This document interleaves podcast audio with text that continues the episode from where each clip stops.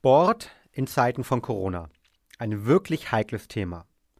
Vielleicht fragst du dich manchmal auch, soll ich vielleicht wirklich weiterhin Outdoor-Sport machen? Wie kann ich mich beim Sport schützen?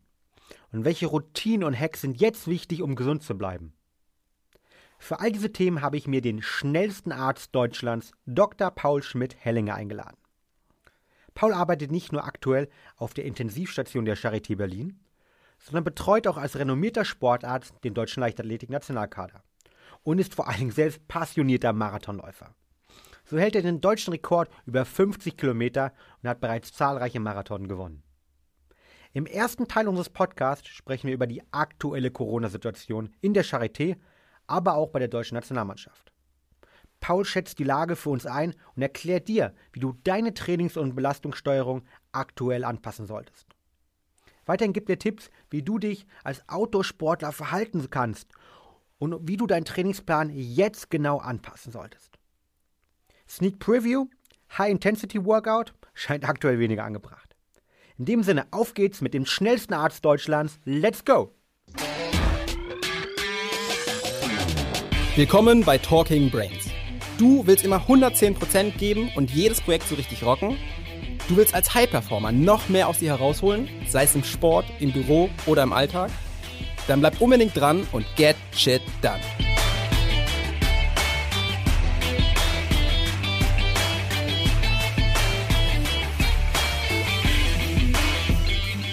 Herzlich willkommen, Paul, im Talking Brains Podcast. Hallo Fabian, grüß dich. Ja, Paul, wir haben gerade im Vorgespräch schon drüber gesprochen. Du kommst aktuell ähm, aus der ja, Intensivmedizin aus der Charité. Äh, wie sieht es da aus und wie geschafft bist du gerade? Ja, also war ein langer, aber normaler Arbeitstag und wir sind gerade ähm, eigentlich in der gesamten Charité, aber natürlich insbesondere auf den Intensivstationen dabei, ähm, diese ganze Planung umzustrukturieren und uns auf die ähm, Covid-19-Erkrankten einzustellen und insbesondere auf die, die dann im Falle schwer erkranken und ähm, ein sozusagen akutes Lungenstresssyndrom bekommen. Ähm, die Abkürzung wäre ARDS. Ähm, das heißt, wir brauchen viel mehr Beatmungskapazität. Ähm, bedeutet letztendlich, dass ähm, die Räume, die sonst vielleicht nur ein EKG-Monitor und Blutdruckmessung ähm, im Raum haben, auch theoretisch Beatmungsräume bekommen. es gibt einfach auch personelle Umstrukturierungen. Das heißt, ähm, aktuell ist es ja so, dass im Rahmen des Pandemienplans geplante Operationen alle abgesagt sind. Das heißt, die, die sonst ähm, Normalstationen operierten Patienten nachbetreuen, haben gerade weniger zu tun im, im, auf dem Bereich und werden von den Intensivmedizinern geschult in Beatmungsmedizin, dass sie im Falle, jetzt kommt eine, sage ich mal, dann große Welle an schwer, schwer Lungenerkrankten, auch diese Beatmungsmedizin können, weil das gar nicht so einfach ist, das heißt, aktuell findet sehr viel Ausbildung statt. Ähm, es findet Umstrukturierung statt, welche Stationen dann Patienten mit Covid-19 aufnehmen, welche Stationen Patienten aufnehmen, die sonst auch sehr schwer erkrankt sind und entsprechend nicht Kontakt mit Corona-Patienten haben sollen. Ähm, da sind wir gerade dabei und ähm, der, sage ich mal, das Land Berlin hilft natürlich mit Unterstützung, dass jetzt auch wirklich Beatmungsgeräte bestellt werden konnten. Ähm, wir haben ja gestern in den Nachrichten gehört, dass in der Messe Berlin ein großes Krankenhaus errichtet werden soll. Laut meinen Informationen wird das dann eher über die Bundeswehr, wir haben ja auch in Berlin das Bundeswehrkrankenhaus, aber über Mediziner der Bundeswehr ähm, betreut werden. Aber letztendlich alle Kliniken, das höre ich auch von anderen ärztlichen Kollegen, ähm, bauen letztendlich ihre Kapazitäten gerade aus. Ähm, damit wir, wenn dann wirklich eine große Erkrankungswelle kommt und wir haben aktuell noch Intensivbehandlungen der Covid-19-Patienten im einstelligen Bereich, wenn das dann aber in den zweistelligen, dreistelligen und gegebenenfalls auch vierstelligen Bereich ähm, geht, dass wir dann entsprechend auch vorbereitet sind. Ja.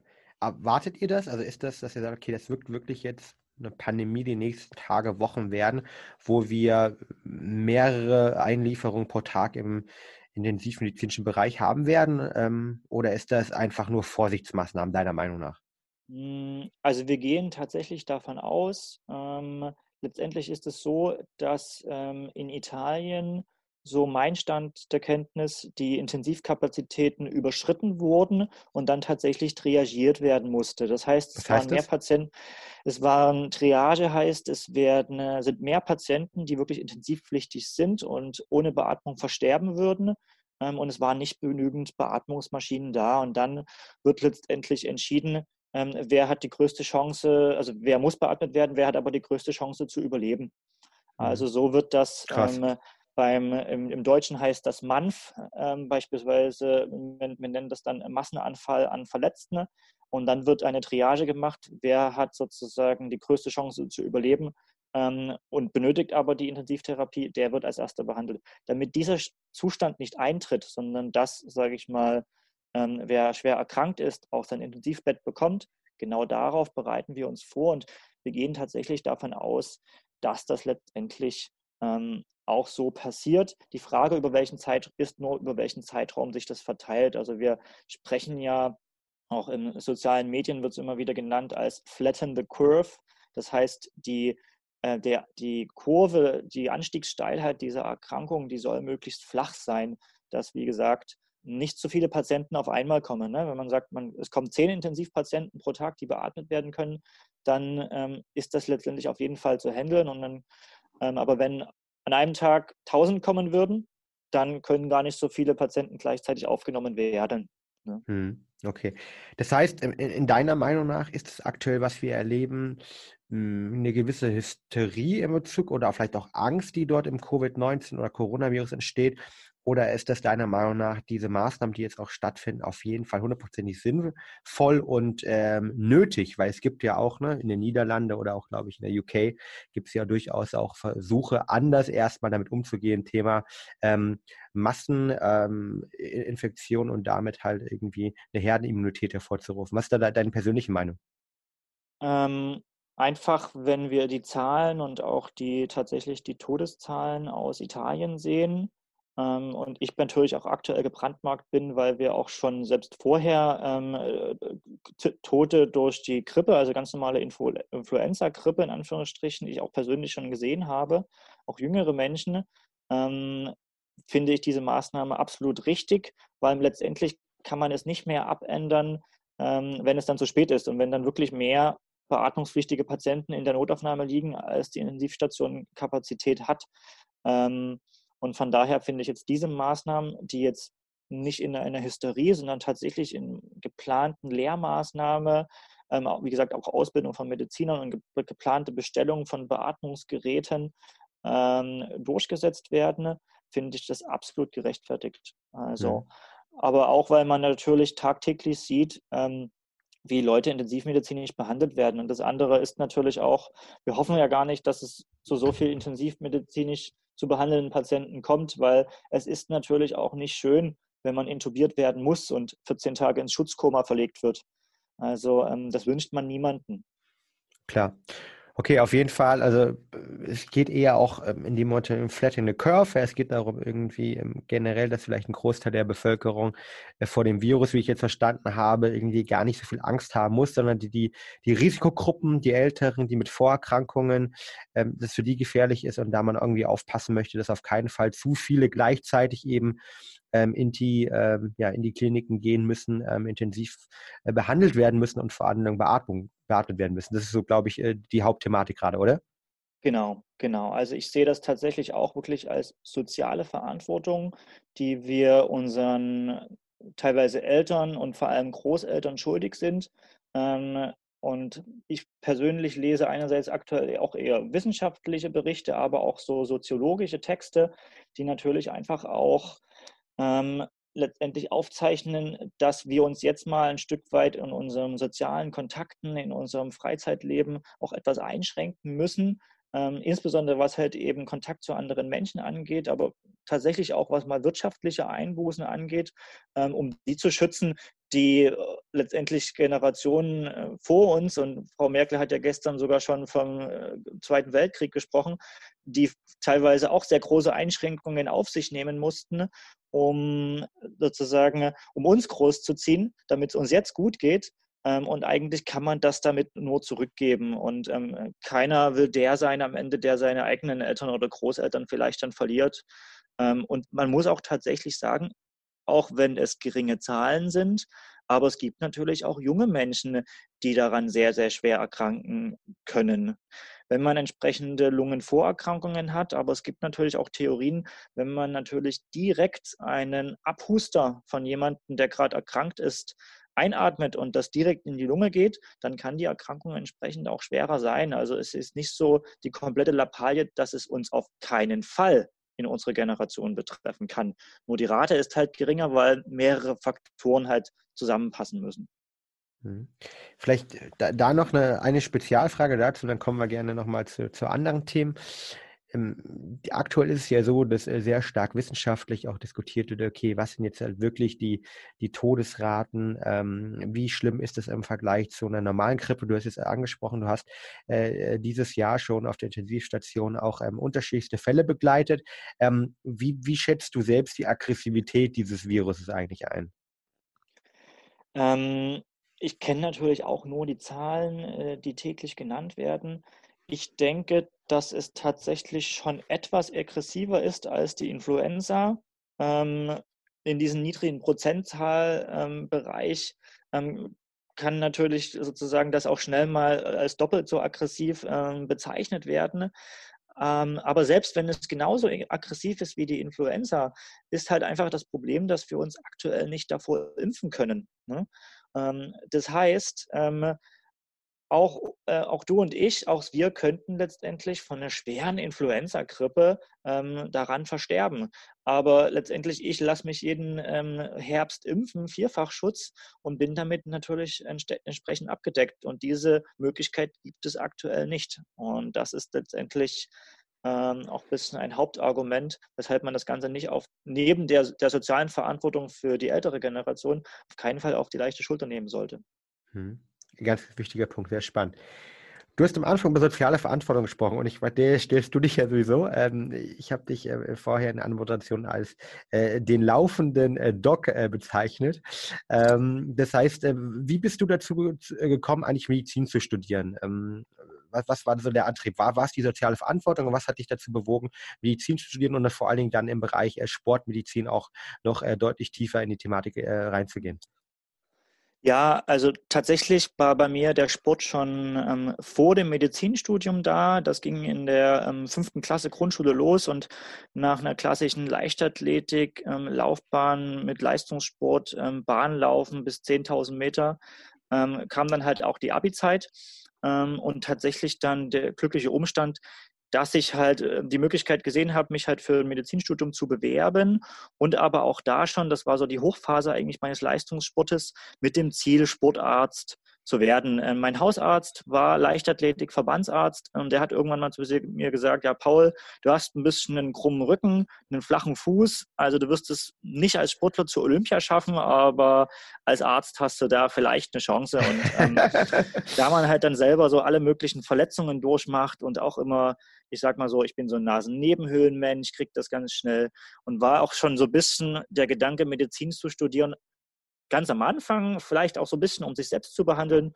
Und dann merkt man natürlich ganz schnell, wie gut man auch anderen Menschen aus der eigenen Gilde, also aus der Läufergilde behandeln kann. Und dann war das eigentlich für mich schon ganz klar, seit Anbeginn des Studiums, dass ich eigentlich aus allen Fachgebieten, auch der Medizin, mir das rauspicke, noch als Sonderwissen, wie ich eigentlich natürlich egoistisch in erster Linie mir, aber dann natürlich umso mehr äh, meinem Umfeld, meinem läuferischen Umfeld auch helfen kann. Und das ging jetzt letztendlich bis dahin, dass ich dann relativ schnell nach Abschluss des Studiums noch während selbst Leistungssportler ähm, auch Verbandsarzt in der Leichtathletik-Nationalmannschaft geworden bin.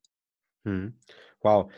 Und ähm, heute äh, bist du ja auch sozusagen äh, weiterhin oder jetzt mittlerweile auch von der von der A-Nationalmannschaft der Leichtathleten äh, äh Verbandsarzt und äh, bist dort aktiv. Und ähm, das ist ja auch eine riesige Thematik, wo ich jetzt ganz gerne im, im zweiten Teil irgendwie drauf eingehen würde. Ähm, wie beeinflusst denn äh, deiner Meinung nach dieses ganze Thema Virus jetzt überhaupt ähm, generell den Sportbetrieb oder auch den, den, den verbandsorientierten Sportbetrieb bis hin dann zum Profisport auch? Ja, also letztendlich ähm, das erste, was das allererste, was kam, war tatsächlich ähm, schon im Ende Januar, Anfang Februar ein Kontaktfall von Leichtathleten mit einem infizierten Patient, die dann sozusagen über die verschiedenen Bundesländer verteilt, die kamen aus dem Trainingslager, hatten Kontakt, aber nur Klasse 2 Kontakt und wurden dann letztendlich in Quarantäne Was heißt Klasse gesetzt. 2? Also Klasse 2 war, sie hatten, sie waren mehr als zwei Meter entfernt, sie hatten, wurden nicht direkt angehustet, nicht direkt ähm, mit feuchter Ansprache angesprochen und waren nicht länger als 15 Minuten, ähm, gesagt, im selben Raum wie ähm, der Corona-Fall. Und auch die wurden dann letztendlich schon als Schutzmaßnahme von Wettkämpfen ähm, freigestellt und dann im Verlaufe des Wochenendes, in dem die zurückkamen, auch in Quarantäne gesetzt. Also das war so das allererste. Und dann kam eigentlich, weil halt die Leichtathletik-Weltmeisterschaft in der Halle ähm, in China stattfinden sollte, das war der erste Wettkampf, der abgesagt wurde. Und dann kam das eigentlich peu à peu, dass immer mehr Wettkämpfe abgesagt wurden. Also das war das Erste. Die Wettkämpfe wurden abgesagt und oder verschoben. Das war so Punkt eins. Und genau. Und dann können wir jetzt gern drüber sprechen, was die weiteren Einschränkungen dann waren. Das kann ich auch noch gern ein bisschen abreißen. Ja, bevor wir vielleicht dazu kommen, ähm, du, du läufst ja auch selbst. Läufst du aktuell noch selbst oder ist es für, für Sportler oder überhaupt äh, aktuell möglich ähm, zu laufen? Würdest du es empfehlen, halt äh, gerade weiterhin zu joggen, weiterhin zu laufen? Also leider bin ich gerade selbst verletzt, so dass ich nicht laufen kann und bei mir ist es so, ich bin eigentlich immer auch als leistungssportliches Training zur Arbeit gelaufen. Ich habe 16 Kilometer Arbeitsweg und ähm, verfluche es gerade, dass ich mich ins Auto setzen muss und äh, äh, sozusagen den Arbeitsweg nicht für Training nutzen kann. Ähm, es ist aber aktuell so, ähm, solange keine definitive Ausgangssperre ist, ähm, stellt es, und das habe ich jetzt schon auch in einigen Zeitungsinterviews so wiedergegeben, ist es so, dass es keine Infektionsgefahr gibt, wenn man alleine draußen läuft, nicht in der Gruppe. Und ich habe jetzt einfach diesen 1,5 Meter Abstand auch als Wissenschaftler mal verzehnfacht und habe mal sozusagen den Windschadenabstand im Triathlon mal so als Grenze genommen und sage, wenn wir 15 Meter entfernt sind von jemandem, der da leucht, läuft und keucht und vielleicht auch mal hustet, dann ist es ähm, hoffentlich so, beziehungsweise ist davon auszugehen, dass im Laufe der Zeit, bis man dann an die Stelle rennt, wo derjenige war, die Tröpfchen zu Boden gefallen sind und es keine Ansteckungsgefahr mehr gibt. Das heißt, aktuell sollte man oder kann man natürlich weiter draußen trainieren, laufen gehen, sollte aber halt einfach Abstand lassen ähm, zu anderen Menschen und sollte natürlich auch nicht ähm, an das Krafttrainingsgerät oder an das Geländer gehen, dort anfassen. Da wissen wir nicht, wer vor zwei Minuten da drauf gehustet hat oder an die Crossfit-Strange, die draußen noch offen ähm, trainierbar ist. Genau, das eigentlich nicht mehr. Also von daher, die Läufer und die Fahrradfahrer haben es am besten, weil die können sich groß verteilen und können diese allgemeine Abstandsregel einhalten. Zwischendrin noch ein paar Informationen in eigener Sache. Du interessierst dich für Produkte, um dein Immunsystem zu verbessern? Du möchtest gerade entspannt, aber auch produktiv durch die Homeoffice-Zeit gehen? Dann schau doch mal vorbei unter www.brain-effekt.com. Da findest du definitiv Lösungen für deine aktuellen Herausforderungen. Vor der Aufnahme habe ich mir zum Beispiel unseren Low Carb Nussriegel, den Kickbar, gegönnt. Das ist ein corny und gesund mit extra Koffein und mehr dazu findest du unter www.braineffect.com. Und jetzt geht's weiter mit der Folge. Hm. Also nochmal zusammenzufassen, äh, ganz klar, ähm, man kann weiter draußen trainieren aktuell noch, äh, weil wir ja. ja keine Ausgangssperre haben. Punkt eins, Punkt zwei, du empfehlst ganz klar, aber irgendwie nicht in Gruppen zu laufen, sondern alleine laufen. Ja, ähm, soziale Verantwortung und da heißt das auch wirklich alleine. Außer wirklich es ist die Person, mit der man zusammen wohnt, mit der man sowieso zwingend in Kontakt hat.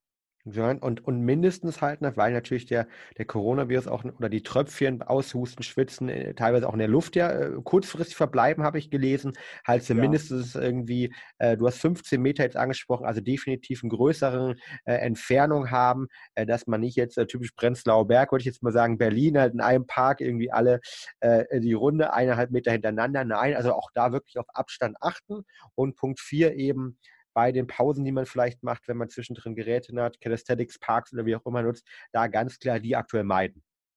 Genau, genau. Ich meine, es gibt genügend Kraftübungen, die man draußen machen kann, ähm, wo man nichts letztendlich anfassen muss, was häufig angefasst wird. Ne? Mhm. Also dann macht man halt lieber ähm, die Liegestütze, kann man dann doch irgendwo in der Wiese machen, wo jetzt halt lange keiner mehr war. Ne? Mhm. Ja, auf, unglaublich wichtiger Punkt. Wir haben natürlich beim Thema äh, Laufen ähm, oder generell beim Thema Sport, ähm, ja, äh, die Thematik, dass erstmal positiv auch äh, für das Immunsystem ist, dass Bewegung an sich positiv ist. Ähm, auf der anderen Seite, ähm, was rätst du Leuten, die sagen, jetzt, ja, ich bin mitten in der Trainingsphase, ich äh, würde vielleicht das sogar auch richtig an mein Limit gehen, würdest du weiterhin auch im Spitzensportbereich sagen, okay, maximale Trainingsleistung, äh, max, äh, die Trainingssteuerung quasi nicht runterfahren oder würdest du dort empfehlen, eigentlich sagen, aufgrund der aktuellen Situation halt, ne, Thema Open-Window-Effekt und so weiter, dort vielleicht eher ähm, ein bisschen das, äh, das Training und das Intensitätsniveau einzuschränken? Hm. Also aktuell ist es ja so, dass eigentlich bis auf die Olympischen Spiele äh, und vielleicht die Leichtathletik-Europameisterschaft danach ähm, fast alle Wettkämpfe verschoben und abgesagt sind. Ähm, das heißt entsprechend auch Vorbereitungswettkämpfe oder erste Spitzen im Trainingsplan, erste Belastungsspitzen. Ähm, und dadurch, dass diese Planung wegfällt, kann man eigentlich sehr gut wieder als, als, als leistungsorientierter Sportler, als Hochleistungssportler erstmal in eine gewisse Basistrainingsphase zurückgehen ähm, und muss natürlich dann diesen Trainingsplan an Tag X angepasst, wie gesagt, auch ein Stück weit verändern. Ähm, aus dem Grund ist es aktuell so, dass die Olympiastützpunkte auch für die meisten ähm, Nicht-Olympiakader gesperrt sind und eigentlich nur die Olympiakader da trainieren dürfen, weil für die ist das Beruf, für die ist das auch finanzielle Absicherung. Ähm, und du hast es gerade schon angesprochen, man ist sechs bis 72 Stunden nach einer intensiven Belastung, ähm, sei das für den Läufer ein Tempo-Dauerlauf, aber sei das auch der Long Run, ist man vom Immunsystem eingeschränkt und hat auch so ein erhöhtes Risiko, einen Infekt der oberen Atemwege zu bekommen. Das heißt, das Gleiche können wir natürlich auch auf das ähm, aktuelle Coronavirus übertragen. Das heißt, wenn man jetzt beispielsweise sagt, ja, ich mache meinen Long Run und ähm, fahre dann jetzt im schlimmsten Falle ähm, in der Straßenbahn zurück und habe dann genau ausgetrocknete Schleimhäute und so ein bisschen gehen die Immunzellen, ich sage immer so, die Immunzellen gehen dann mehr in die Muskulatur und sind nicht so an der Schleimhaut, können dann nicht so gut ähm, sozusagen abwehren. Wenn man genau dann natürlich ähm, das Virus aufnimmt, dann ist natürlich auch die Theorie, dass das in Falle sich auch schneller vermehren kann oder die Immunreaktion, die Antikörperbildung ähm, ein bisschen verzögert ist. Also äh, das ist vielleicht auch vielen bekannt, dass irgendwie die Erkältung, die man nach einem Marathon bekommt, manchmal auch ein bisschen stärker ist als die, die man in der, ähm, in der entspannten Trainingsphase bekommt. Aus dem Grund rate ich eigentlich allen, bei denen jetzt die Wettkämpfe sowieso abgesagt sind, zurück in die Basistrainingsphase, wo man wirklich so ein bisschen Grundlagenausdauer trainiert, ähm, wo man Kraft, aber nicht bis zur sozusagen völligen Erschöpfung trainiert, wo man Flexibilität trainiert, ähm, all die Dinge sind jetzt viel, viel mehr angesagt, als ich sage mal durch eine Hochtrainingsphase für einen Wettkampf, der gerade nicht stattfindet, sein Immunsystem tatsächlich ähm, runterzubuttern. Mhm. Ähm, genau. Aber für den Profisport aktuell legt das natürlich der Trainer fest und ich sage mal so, für einen Olympiakader gibt es auch für jede Sportart entsprechend die Verbandsärzte. Und auch da, wenn ich speziell angefragt werde, gebe ich Empfehlungen heraus und dann spricht man das eins zu eins mit jedem Athleten ab. Ähm, und ich gehe schon mal so ein bisschen aktuell davon aus, ich gebe ich geb mal einen Tipp ab, aber ich denke tatsächlich, Olympische Spiele werden, ähm, und das ist jetzt wirklich so ein bisschen Lotto-Tipp, aber werden genau um ein Jahr verschoben. Ja. Ich bin gespannt, wie das IOC entscheiden wird. Ja, müssen wir ja eigentlich auch. Ich, ich, ich meine irgendwie. Ich warte jeden Tag auf die Entscheidung, weil es ist, das ist für die Athleten tatsächlich sehr, sehr starke Quälerei, aktuell wirklich spezifisch trainieren zu müssen. Ne?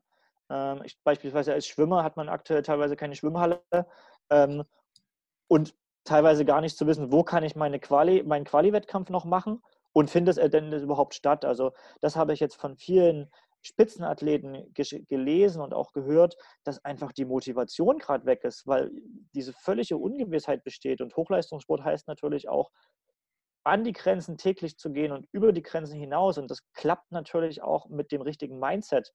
Und wenn auch so eine Corona-Krise, die aktuell fast bei allen das Mindset so ein bisschen verändert, und das umstrukturiert werden muss, ähm, wenn da dieses i-Tüpfelchen fehlt, ähm, ich habe von so vielen Athleten ähm, gelesen, die einfach gesagt haben, ich habe zwei, drei Tage nicht trainiert. Einfach weil ich mental so niedergeschlagen bin, weil meine ersten Wettkämpfe, meine Quali-Wettkämpfe abgesagt sind. Also das hat schon sehr, sehr starken Einfluss und ich hoffe da jetzt einfach für klare Aussagen von den Sportverbänden. Ja, muss meiner Meinung nach kommen und ich, ich glaube auch, ähm, es macht ja keinen Sinn, irgendwie Olympische Spiele stattfinden zu lassen, wenn ein Großteil der Athleten sich Punkt 1 nicht qualifiziert haben, können, ja? oder Punkt 2 hat irgendwie auch, wenn irgendwie nur 50 Prozent anreisen und wenn äh, bis dahin wahrscheinlich die eine oder andere Staaten sowieso noch irgendwelche äh, ähm, Ausreisebestimmungen haben werden. Also schauen wir genau. mal, was da kommt. Also ähm, ich, ich, ich glaube dran. Du hast vorher aber was unglaublich Spannendes und Wichtiges gesagt. Also das Thema irgendwie weit in Bewegung bleiben, ganz klar, aber ähm, gerade im Profibereich, wenn man eben nicht jetzt auf den Wettkampf hin, hin trainiert, Intensität runter, Basistraining fokussieren, ähm, weil es halt äh, den Open-Window-Effekt gibt, weil man vielleicht auch schneller halt nach einer maximalen extremen Belastung eben oder anfälliges Immunsystem anfälliger ist. Äh, wie siehst du das jetzt gegen, konkret im, im breiten Sport aus? Es gibt ja viele Leute, die sagen, hm, ich merke gerade, ähm, ich möchte mich irgendwie für Corona schützen, ich möchte für mein Immunsystem was tun. Ähm, und jetzt so das typische Syndrom, ich nenne es ganz gerne das Januar-Syndrom halt, ne? irgendwie Neujahrsvorsätze, jahrelang nichts gemacht und dann direkt ins Fitnessstudio und am besten mal 100 Kilo äh, Bankdrücken starten. Ja. Ähm, was rätst du diesen Personen? Sollte man da auch langsam aufbauen, ja? Oder äh, kann man da ganz direkt einfach durchstarten? Ja, also du hast es eigentlich schon, äh, letztendlich kann man das schon logisch schlussfolgern. Ähm, für den, der gar keinen Sport macht, ist natürlich Durchstarten auch am Anfang eine, eine, Maximalbelastung und das wird das Immunsystem im Akutfall natürlich wieder etwas mehr schwächen. Ähm, und da gibt es letztendlich für die, die jetzt vielleicht ein bisschen mehr machen wollen, auch weil sie mehr Zeit haben, weil wir als Sportmediziner beispielsweise auch sagen, ja, ihr könnt noch rausgehen ähm, und sie jetzt ähm, letztendlich ähm, entsprechend beispielsweise auch teilweise gar nicht mehr arbeiten, äh, auch den Arbeitsweg nicht mehr haben, weil sie Homeoffice machen und denen die Decke auf den Kopf fällt, auch dann sollte man sagen, Zehnerregel. Das heißt, ähm, wer vorher gar nichts gemacht hat, der beginnt vielleicht mal mit Spazieren gehen ähm, zu dem Ort, ähm, an dem er ein bisschen trainieren möchte, also bis zum Waldeingang, sage ich jetzt mal. Ähm, und wer vorher noch nie gelaufen ist, der sollte vielleicht erstmal beginnen mit zehnmal eine Minute laufen, mit zehnmal einer Minute gehen. Ähm, und auch das Laufen sollte dann natürlich eher in einem Bereich sein, wo man ganz entspannt noch quatschen kann, vielleicht sogar singen kann. Also man soll ja sowieso alleine trainieren, deshalb vielleicht ein bisschen Musik mit Musik im Ohr. Wir mhm. sagen immer so, Schwellenbereich, also Schwelle zur Intensität ist, wenn man noch reden kann, aber nicht mehr singen. Aktuell würde ich aber eher so Basistraining empfehlen und für den Laufanfänger jetzt beispielsweise wirklich diese zehnmal eine Minute, eine Minute laufen, während er sogar noch singen kann, damit er vor allem, wir haben ja gerade eigentlich von Erkältungsgefahr gesprochen, aber wer zum Beispiel mit dem Laufen beginnt, weil er eben jetzt Zeit hat ähm, und das alleine auch schaffen möchte, ähm, der soll natürlich auch keine orthopädische Verletzung bekommen. Ne? Ähm, von, da, von dem Grund. Wenn man beispielsweise jetzt mal mit zehn Minuten Laufen beginnt, entweder mit ähm, Walking-Unterbrechung oder nicht, dann sollte man das pro Woche vielleicht am Anfang so dreimal machen und dann pro Woche, und ich komme zurück zur Zehnerregel, auch nur um 10% steigern. Das heißt, Woche 1 10 mal eine Minute, Woche 2 11 mal eine Minute, etc. etc. Ne? Und hin und zurück einfach spazieren gehen. Es ist schönes Wetter. Ne? Ja. Ähm, Genau. Und von intensiven Trainings, also zu sagen, okay, ich bin jetzt Sportanfänger und jetzt mache ich eher das CrossFit-Prinzip und mache dreimal die Woche hochintensives Intervalltraining bis zur Kotzgrenze. Ähm, das ist tatsächlich etwas, was jetzt ähm, eher ungünstig ist, weil dann wäre man auch, selbst wenn man, wenn man kein Sportler ist und zehn Minuten Tabata macht, ähm, richtig hartes CrossFit, dann ist man auch danach im Open Window und holt sich vielleicht den Infekt, äh, im schlimmsten Falle Corona, den man sich nicht holen möchte. Ähm, von daher als Sportanfänger mindestens jetzt erstmal sechs Wochen Basistrainingsphase mit Zehnerregel. Ähm, und für die, die schon Sport machen, ähm, würde ich aber auch empfehlen, ähm, vielleicht den Marathon-Trainingsplan natürlich ein bisschen zu reduzieren, die Belastungsspitzen herausnehmen und an den Schwächen arbeiten, die man vielleicht auch so hat. Wenn man sonst immer so hart trainiert, dann hat man nicht die Zeit, Yoga zu machen. dann hat man nicht äh, unbedingt immer die Zeit oder die Lust, so spezifisch kleine Muskelgruppen zu trainieren, Fußgymnastik zu machen. Das ist alles, das sind alles Dinge, die das Immunsystem nicht schwächen und für die wir jetzt Zeit haben, für die wir uns zu Hause ein YouTube-Video angucken können und uns wirklich die Zeit nehmen können, das halt durchzutrainieren. Und ähm, von daher, ähm, wir sollten uns alle so ein bisschen in der Mitte treffen. Die, die ganz viel trainieren, haben jetzt, können ein bisschen runterfahren, sollten das nicht so eng nehmen, ähm, wenn man die intensiven Einheiten nicht schafft, weil es gibt gerade keinen Wettkampf, auf den man ähm, akut da trainieren muss. Ähm, und es bildet, bildet einfach so ein bisschen eine Gefahr ab. Und die, die gar nichts machen, sind tatsächlich vom Immunsystem so ein bisschen anfälliger für Erkältungserkrankungen als für die, die das im Gesundheitssportbereich machen. Also es macht tatsächlich Sinn, sich die Zeit zu nehmen und ähm, eben alleine rauszugehen im Abstand zu anderen Menschen und mal so ein ganz leichtes Ausdauertraining hm. zu beginnen. Hm. Das würde ich schon ja, empfehlen.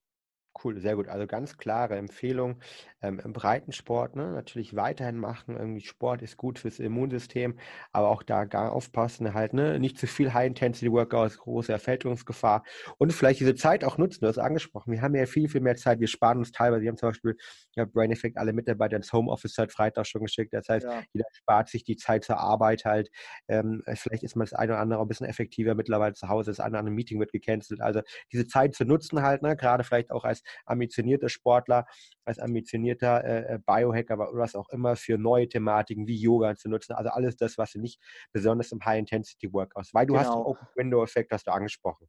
Vielleicht kannst du dazu nochmal ähm, äh, deine Perspektive erzählen. Also was ist genau der Open Window eigentlich für diejenigen, die es noch nicht wissen? Was ja. ist der Open genau, also letztendlich der Open Window-Effekt im Sport auf Deutsch ähm, offenes Fenster, den nennen wir, benennen wir letztendlich ein vermindert fähiges Immunsystem, insbesondere Infekte der oberen Atemwege, auf Englisch sind das die ORTIs, Upper Respiratory Tract Infections, ähm, diese abzuwehren. Und wir sehen das in epidemiologischen Studien, dass beispielsweise Sportler nach Marathonläufen ähm, in, den, äh, in den Tagen danach eine erhöhte Gefahr haben, eine Erkältungserkrankung zu bekommen. Und wir sehen das tatsächlich auch ähm, in Laborwerten. Also wir sehen wirklich, wie spezifische Immunzellen während der Belastung erst noch ganz kurz ansteigen im Blut und dann nach der Belastung unter das Normalniveau herabfallen. Und dann ähm, ist letztendlich unser Immunsystem tatsächlich für sechs bis sogar 72 Stunden geschwächt. Mhm. Ähm, das ist das eine, was sozusagen wir wirklich zellulär sehen. Und dann müssen wir auch sagen, wer beispielsweise drei, vier Stunden Fahrrad fährt und wer beispielsweise einen Long Run macht über zwei bis drei Stunden, der hat auch eine sogenannte Hyperventilation. Das heißt, er atmet mal locker die Luft ähm, eigentlich des halben Tages in zwei Stunden durch das trocknet die Schleimhäute aus und das sorgt auch für eine erhöhte Gefahr, dass sich dort letztendlich Viren festsetzen können, weil das Ganze nicht so schnell äh, nach oben wieder transportiert wird. In, der Regel ist es so, der, der, das, ähm, ähm, der Nasenrachenraum schützt sich vor Keimen, indem da viel Schleim, viel dünnflüssiger Schleim, der in der Regel entweder ausgespuckt wird oder nach oben in den Rachen transportiert wird und dann heruntergeschluckt wird in den Magen. Dort haben wir die Magensäure und die Viren werden abgetötet. Ne? Oder teilweise. Ne? Nicht alle, ne? also auch das Coronavirus kann Durchfall machen und ähm, bis letztendlich in den Darm gelangen.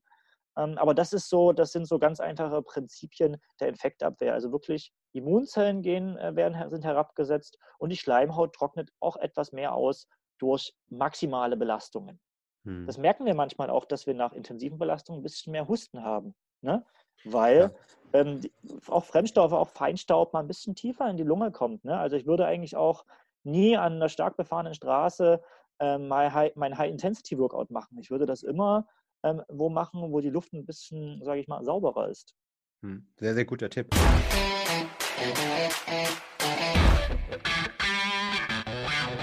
Und damit sind wir auch schon wieder am Ende der heutigen Folge angelangt. Wenn dir der Podcast hier gefällt, dann würden wir uns sehr über eine ehrliche 5-Sterne-Bewertung bei iTunes freuen. Teil die Folge natürlich gern mit deinen Freunden und lass uns wissen, welche Fragen oder Themenvorschläge du noch hast. Für noch mehr Content zum Thema mentale Leistungsfähigkeit folge uns gern auf Social Media oder abonniere unseren YouTube-Kanal. Bei Facebook findest du uns unter @braineffect und bei Instagram unter @mybraineffect. Du willst dich mit Gleichgesinnten austauschen, deine Erfahrungen zum Biohacking und mentaler Performance teilen und dich mit Experten wie Ernährungswissenschaftlern und Trainern connecten?